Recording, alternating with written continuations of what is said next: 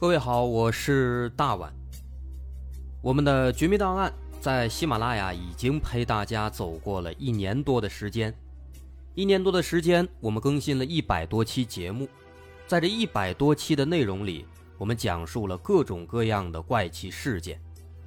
那在今后呢，我们也想尝试去做更多的其他类型的内容，比如一些自然怪象，比如有一些名人的黑幕。或者说是黑帮的发迹史，亦或是各种悬疑大案，以及更多的其他题材的探索。针对这些内容，目前我们也已经有了一个大概的规划。我们将会把这些内容做一个大概的整合，放在之后我们即将推出的一个新的专辑当中。这个专辑的名字暂定叫做《绝密档案：深夜调查局两百家尘封的未解之谜》当中。需要说的是，这个新专辑我们决定在喜马拉雅作为会员节目进行独家播出，总计有两百多集的内容。专辑上线时间将会在不久之后的九月九号，大家届时可以在喜马拉雅搜索关键词“绝密档案深夜调查局”，就能够找到这部新的专辑了。在上线前的这段时间当中，也欢迎大家添加我们喜马拉雅工作人员的微信。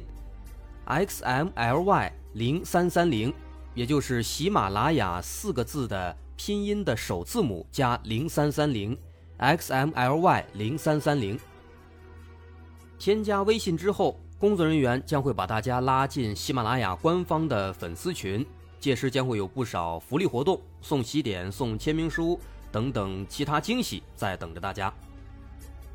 需要特别说明的是，新专辑。将会是喜马拉雅的会员专辑，也就是说，如果您是喜马拉雅的会员，就可以免费收听本专辑。目前，喜马拉雅的会员价格为每个月六块钱，六块钱就可以听到我们的两百多集故事，也是很划算了。希望大家能够多多理解，多多捧场。九月九号，我们不见不散。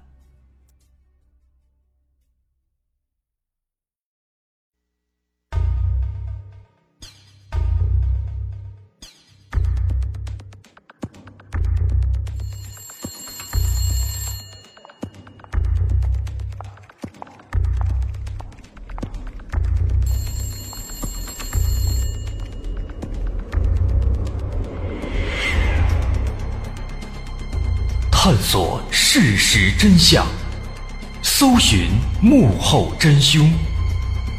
欢迎收听《绝密档案》，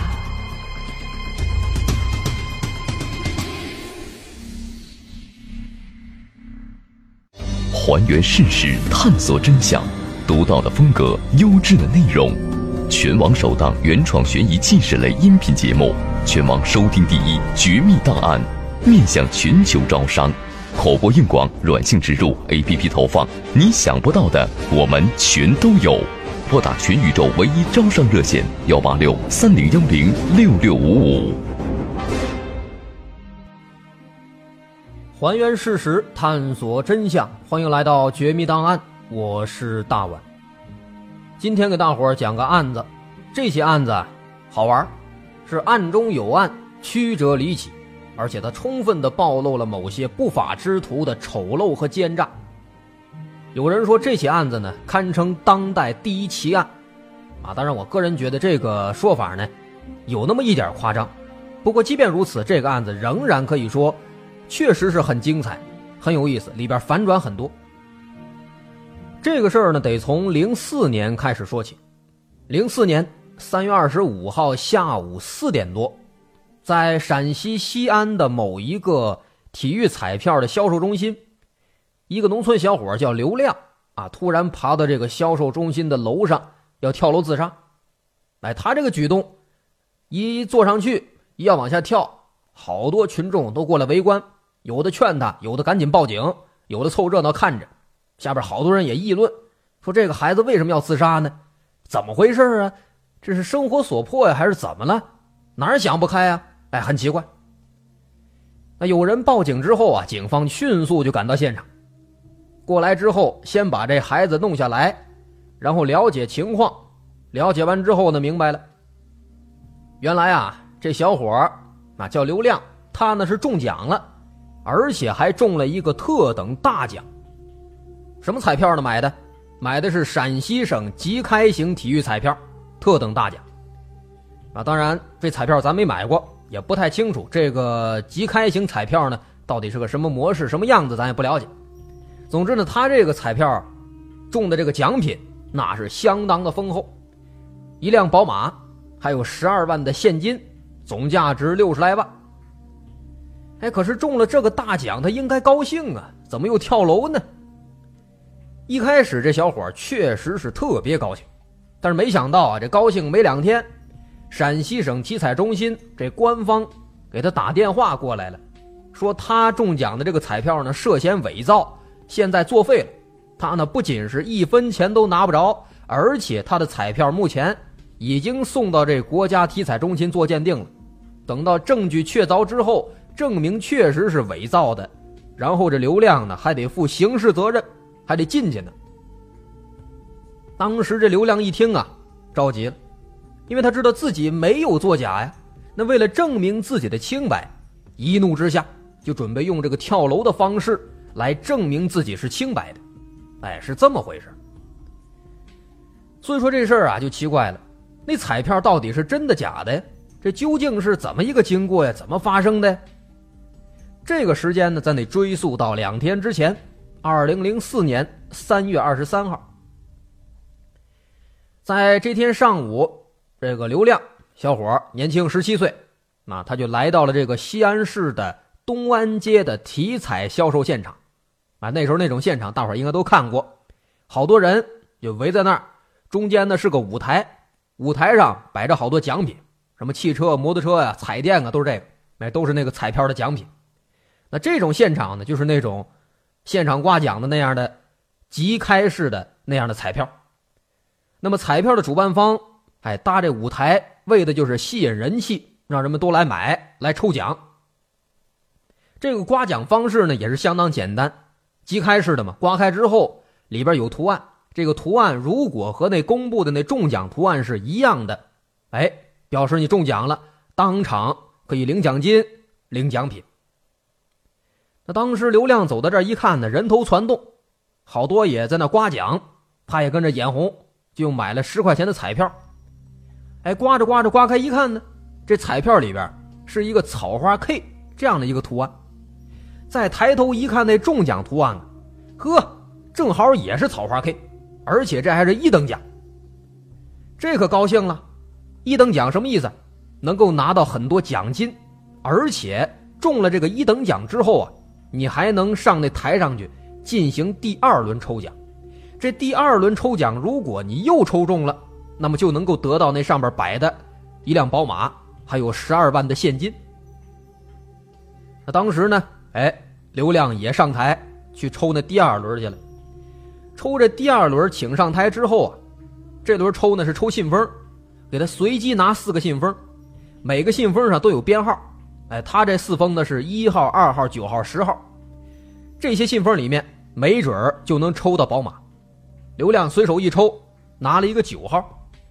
然后就在这个现场西安市新城区公证处的监督之下，把这信封打开，里边有一纸条。打开之后，上面写着俩字宝马。”哎呀，刘亮一看宝马，人都懵了，仿佛是人在梦中游啊！那家伙高兴的说都不会话了。随后呢，哎，刘亮就在这工作人员的指引之下，带上大红花，跟着美女车模坐上轿车。在西安市巡游了三个小时，哎，这也是他们这体彩的宣传策略之一。谁中奖了，开上你的宝马，巡游巡程三小时。那巡游完了，刘亮就开开心心的回到家里面，哎，就等着这个体彩中心来电话，让他去领奖了。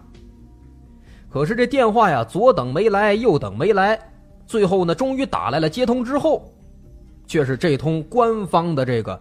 说他涉嫌造假的电话，这刘亮一看，这才一怒之下爬上楼，想通过这个自杀这样的极端的方式来证明自己是清白的。哎，也正是因为他这个举动啊太极端了，啊，瞬间也就引起了全社会的关注。毕竟当时网络是吧还没那么发达呢，家家户户还是看电视为主。一上电视呢，老百姓也是众说纷纭，大部分群众呢还选择都相信刘亮，都怀疑这个事儿啊应该是体彩中心他们作假，他们做了一个假彩票，说是人家这个刘亮弄的。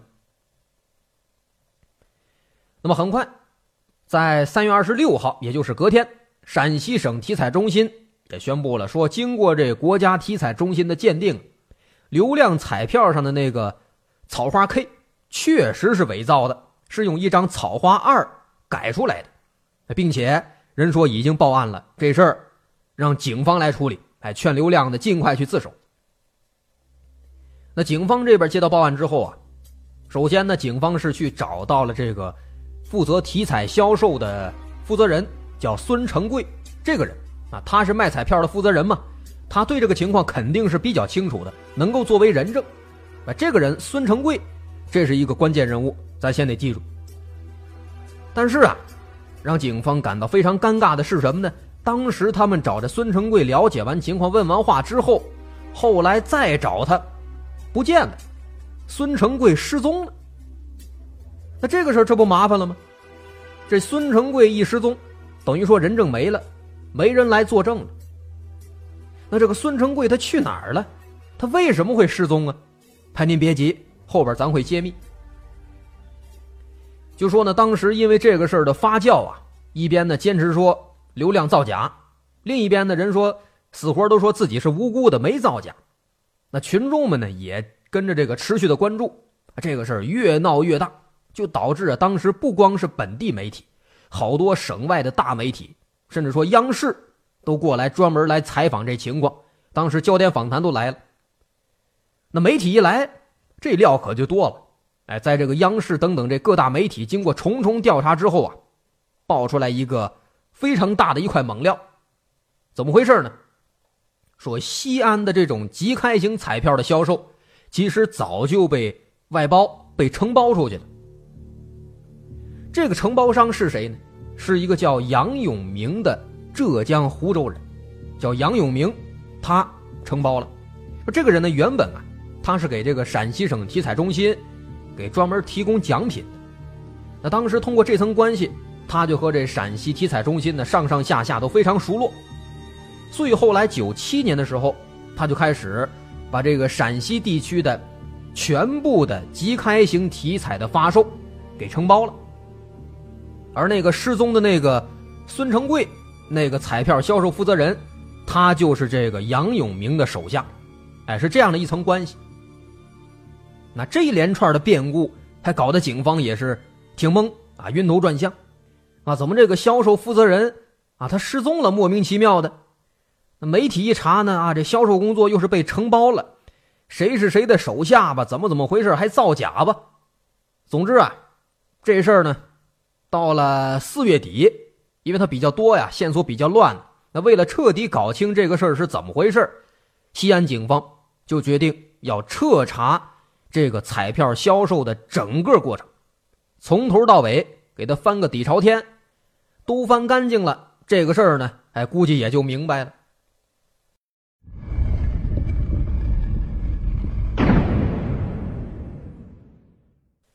说警方这一查是不查不知道啊，啊，这一查呢倒是没吓一跳，但是呢也发现了很多奇奇怪怪的问题。怎么奇怪法？你听我慢慢说。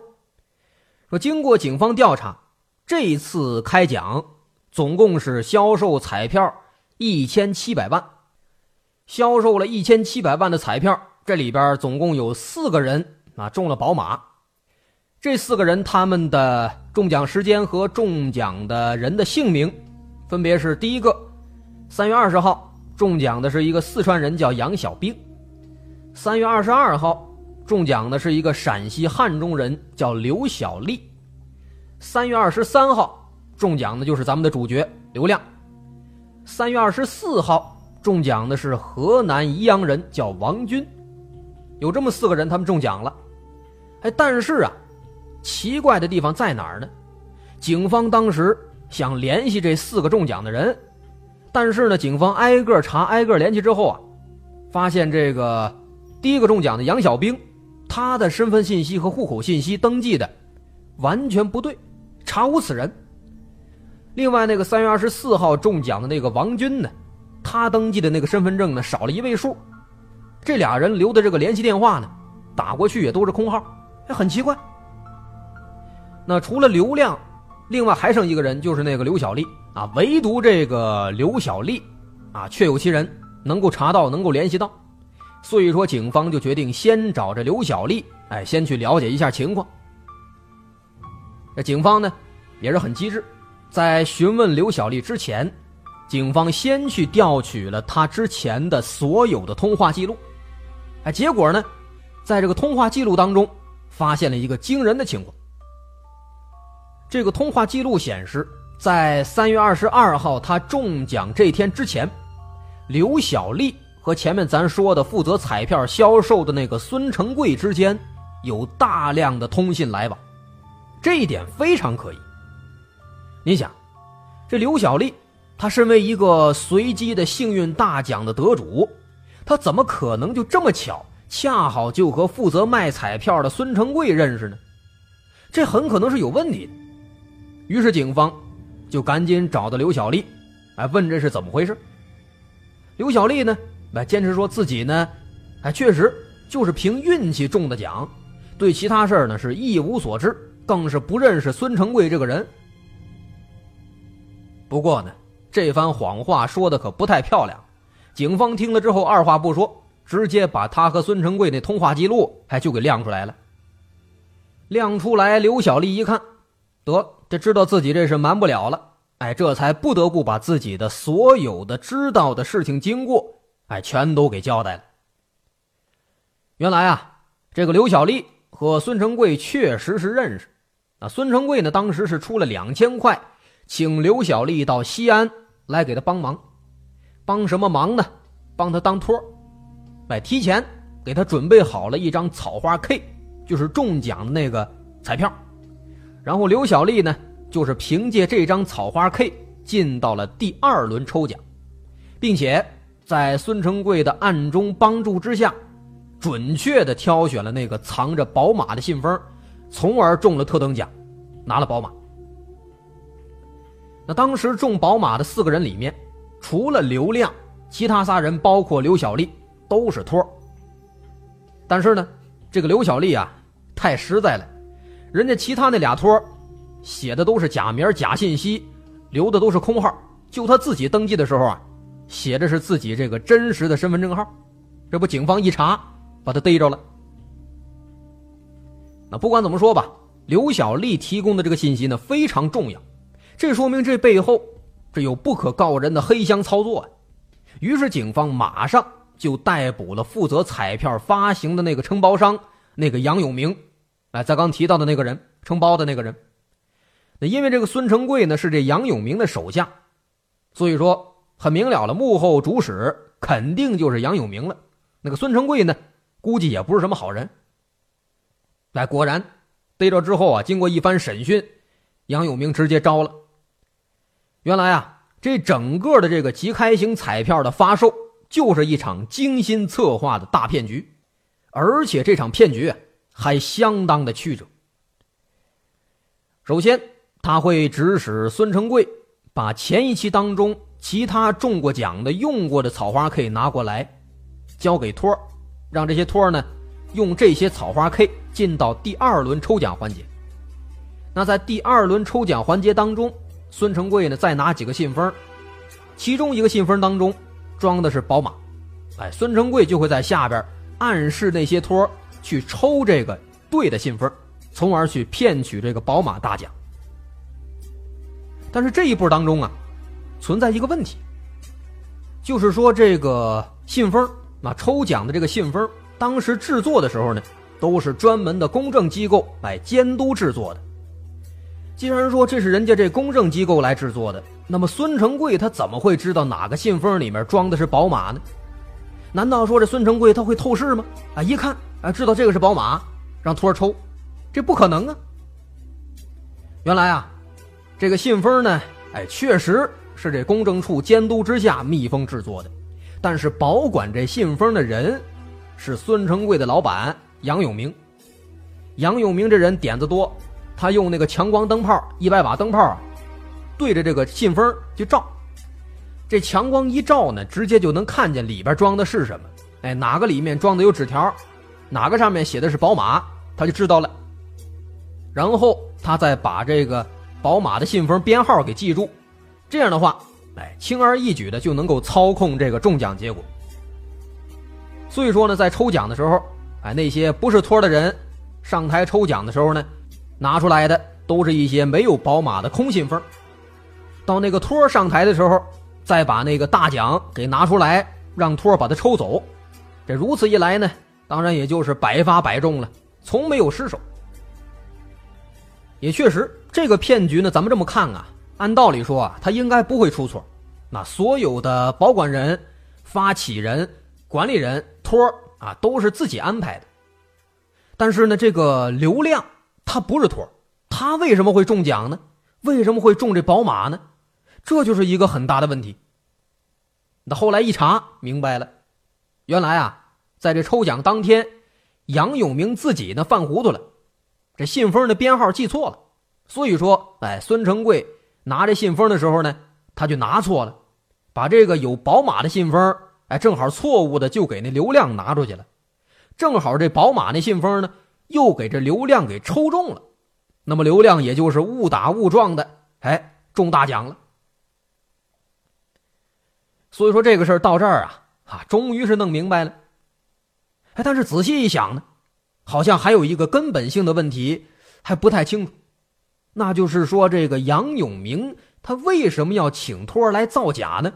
为什么要把这个奖发给那些托呢？他图的是什么呢？说到这儿啊，哎，咱们就得先了解一下当时这种即开型彩票它的这个收入分配方式。当时呢，他们卖的这个即开型彩票，他们这个收入方式分配方式是这样：这个彩票发售金额的百分之五十，啊一半会以实物的方式返还给那些买彩票的彩民们，啊用于购买那些奖品，呃宝马呀什么的，买这个。然后呢，再拿出百分之三十五来作为公益金。那刨去那百分之五十买奖品。刨去这百分之三十五公益金，剩下还有百分之十五。这百分之十五当中，百分之三是彩票的成本，百分之一是省体彩中心的管理费，那剩下的百分之十一就归这承包商所有，也就是归杨永明所有。哎，它是这样的一个分配方式。但是呢，这里边会有问题。这个发行彩票啊，跟做买卖差不多，也是有风险的。你像这个广告宣传，那个场地的租金费用，包括主持人什么的，还有这雇的这个员工，都是需要成本的，都是需要费用的。所以说，如果你这个彩票卖不到一定的数额，那么承包商自己会赔本咱就拿当时这个案发的三月份来说，当时体彩中心包给杨永明的彩票销售总额是六千万。那如果说这六千万，他成功的全部卖出去了。那么杨永明可以拿到百分之十一，也就是六百六十万，那肯定是能够赚不少的。但是实际上，这六千万的彩票根本就卖不完。当时他卖了多少呢？只卖了一千七百万，这太少了，一半都不到呢。那这样的话呢，算下来，杨永明最后能够拿到一百八十七万。这一百八十七万，刨除资金成本，刨除宣传费用，刨除场地租金等等这些固定的资本之后。他其实是赚不到什么钱的，而且很可能还会赔钱。那体彩中心呢？他们自然也知道会有这风险，所以说体彩中心才会把这个卖彩票的事儿承包给其他人，买他自己固定的，只拿一定比例的没有风险的这个固定的百分之三十五。但是呢，哎，俗话说得好嘛，杀头的生意有人做，赔钱的生意没人做。那杨永明呢，自然也不愿意睁眼赔钱。于是乎，他为了让自己不赔钱，他就开始打那些奖品的主意。哎，前面不是说了吗？这个彩票发售金额的百分之五十会以实物奖品的方式返还给彩民。他呢就琢磨来一个偷天换日，让托请托来，让托中奖，然后把这些奖品的钱呢收入囊中，只给托一小部分劳务费，然后这奖品不不用发了吗？这钱不就归他了吗？他是这么盘算的。所以说呢，哎，他就搞了这么一个天衣无缝的一个骗局，从头到尾中间的都是自己人，也没人知道。只要说通过他这套结构来运作，甚至说都不用买新的奖品，那宝马一直用，就这四辆啊，循环往复，一直摆着就行了。哎，反正中奖的都给那些托嘛，那托儿又不会真的去拿这些东西，只不过是走个样子，走个形式。哎，那么这个事儿说到这儿，大伙儿呢估计也明白了。这本来呢是一个完美的一个骗局，但是呢，因为一时疏忽，不小心让这刘亮中奖了。他去领奖，人承包商不乐意了，一看，哎呦，你领走了，我不赔个宝马吗？所以说，哎，闹了这么一出。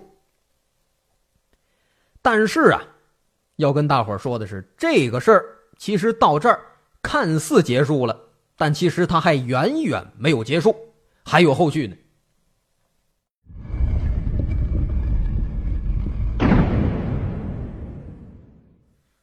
先说当时警方搞清了这个骗局之后呢，哎，首先决定要抓捕这个孙成贵。那抓捕过程也比较轻松啊，经过这半个月的搜捕，最终在孙成贵的老家山东威海把他捉拿归案了。但是啊，在这孙成贵被捕之后，通过这孙成贵的交代，警方发现这起案子更奇怪了，比一开始想的要复杂的多。怎么回事呢？这个杨永明还有孙成贵这俩人，把什么东西都招了，整个骗局啊，骗多少钱啊，全都招了。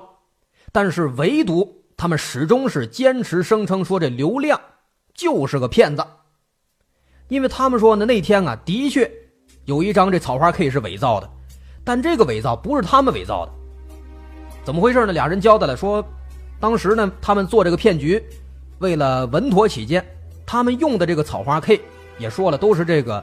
之前回收的这个真正的真片都是真的草花 K，完全没有必要造假，没有必要去做这伪造啊。那当时在三月二十三号，因为这个一时疏忽让刘亮中奖了，哎，当时这俩人愤愤不平，所以当天他们就对当天的这个一等奖的这个草花 K 的彩票做了一番核实。结果核实之后啊，就发现有一张草花 K。是假的，是伪造的。而且呢，在当天所有的中过草花 K 的人当中，只有这个刘亮，他没有留下指纹存档。按那规矩，应该是中奖之后啊，要留个指纹，做个存档。那其他人都留了，就这刘亮他没留。所以说，当时这杨永明、孙成贵俩人一想啊，认为这个事儿应该是这刘亮做贼心虚，不敢留指纹。所以说呢。哎，他们猜测那个假的草花 K 肯定是这刘亮做的。那既然如此，他们想，既然这刘亮他是心存侥幸，伪造了彩票想中奖，那不如啊，就吓唬吓唬他，哎，逼他放弃宝马和奖金。俩人一合计呢，感觉这事儿啊可行，于是就把这假彩票的事儿上报给体彩中心，哎，说这刘亮作假了。于是呢，这才有了当时开头咱说的。有了那么一个电话，给刘亮打过去了，把刘亮逼得赶紧跳楼。哎，有这么一个事儿就出来了。那警方一听，感觉他们这说法应该是可信的啊，毕竟这事到如今了嘛，他们都已经进来了，而且那骗局呢也都大白于天下了，也没有必要再继续编故事了。但如果是这样的话，这新的问题就出来了：这张假的彩票，那到底是不是刘亮做的？难道说这刘亮也在撒谎吗？所以事到如今啊，这下一步的工作呢也就比较明显了，就是要查清这个假的草花 K，它是怎么出来的，是谁干的。那警方首先是检查了当天出现的所有的草花 K 的彩票。那检查一遍之后，哎，还真就发现问题了。他们发现刘亮。他虽然说他在中奖之后没有去按那个指纹，没有留存档，但是检查之后呢，发现在某一张中奖的草花 K 上有刘亮的指纹，而有刘亮指纹的这个草花 K 呢，是一张真的彩票，不是假的。那么也就是说，刘亮其实并没有说谎，他当时抽到的那个草花 K 哎，是一张真的草花 K，那假的不是他做的。那么这个造假的人，他能够是谁？这就非常奇怪了。那无奈之下，警方就开始调查当天所有接触过草花 K 的所有人，挨个筛查，就不信找不着。首先，警方想到的是那些托儿可是，一琢磨呢，这事儿肯定不是托儿干的。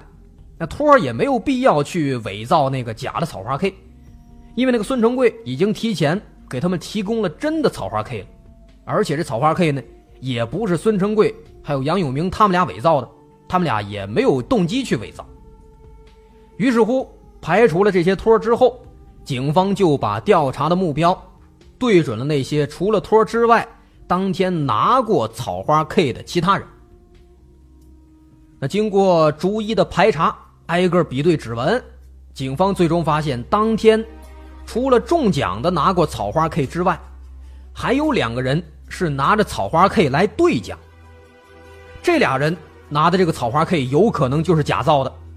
这俩人分别叫刘先奎和黄四清，他们俩哎是有重大的作案嫌疑。于是乎，在六月三号，警方就逮捕了刘先奎和黄四清。那经过一番审讯，果然，这造假是他俩造的。说这俩人呢，都是想投机取巧。他们呢是邻居啊，听说这个彩票可以中宝马，但是前提呢是要中这个一等奖，要摸到那个草花 K。于是他们就提前做了一张假的草花 K，并且刚刚好。哎，就是在二十三号，在刘亮中奖这一天，拿过去兑奖去了。那当时兑奖的时候，因为他们伪造的这个草花 K 啊，哎，确实挺厉害。孙成贵一开始呢没看出来，就把这个草花 K 对应的奖金哎发给他们了。直到当天晚上，这孙成贵跟那杨永明俩人气不过呀，核对这彩票的时候呢，才发现有这么一张假彩票。那当时。俩人商量之后，哎，感觉应该是刘亮干的，因为当时就刘亮一个人抽中宝马了，那其他抽中的都是托嘛，哎，所以说这才引发了后面的这一系列事件，哎，这才是这整起案子的全部的真相。其实咱回顾这个彩票案啊，巧合实在是太多太多了。首先说，如果啊不是杨永明自己操作失误，拿错了信封，记错了号。那么刘亮最多就只能中个普通的一等奖，只能够拿点奖金。那这起案子呢也就不会被揭开了。那如果当时刘亮运气不是那么好，抽的是另外的信封，没有宝马，那这起案子呢同样不会被揭开。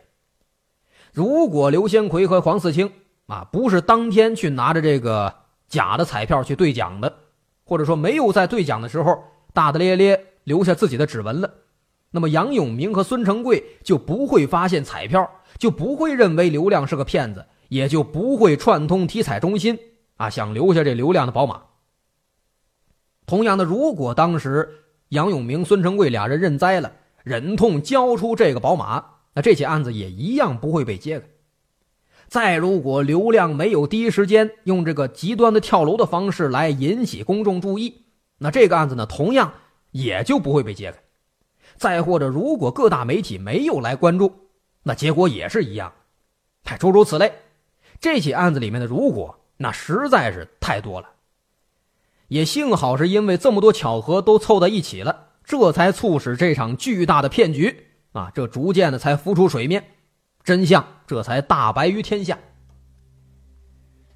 说这起案子呢，对这彩票领域也造成了不小的影响。当时案发之后，零四年五月中旬。国家体育总局就下发了关于严肃查处西安伪造中奖彩票事件的通知，通知暂停了陕西省即开型体育彩票的销售。同时，在五月十七号，国家体育总局也在全国范围内停止销售出问题的这种即开型彩票了。因此，那种彩票从那之后再也没有出现过。至于这起案子的后续结果，当年六月四号，陕西省体彩中心宣布，刘亮所持有的中的特等奖的草花 K 真实有效，并且向刘亮补发了宝马和奖金。啊，刘亮也是个幸运的人。几天之后，陕西省体彩中心的有关领导和公证处人员也相继都被刑拘。最终，法院判定杨永明被判有期徒刑十九年，孙成贵被判有期徒刑十七年。陕西省体彩中心主任贾安庆受贿十三万，被判有期徒刑十三年。陕西省体彩中心副主任张永民受贿三万，被判有期徒刑七年。西安市体彩中心负责人樊红受贿九点四万，被判有期徒刑十一年。刘先奎、黄四星被判有期徒刑四年和三年。另外，公证人员。董平因玩忽职守被判有期徒刑两年，缓刑两年；刘小丽啊，那个托被判有期徒刑两年，缓刑三年。啊至此，这起西安宝马彩票案终于结束了。这其中案情真是离奇曲折，幸好最后这个相关的责任人也受到了惩处，正义也得到了伸张。好。这起案子，咱今天哎就说到这儿了。我是大碗，如果您喜欢，可以关注我的微信公众号，在微信搜索“大碗说故事”进行关注。好，咱们下期再见。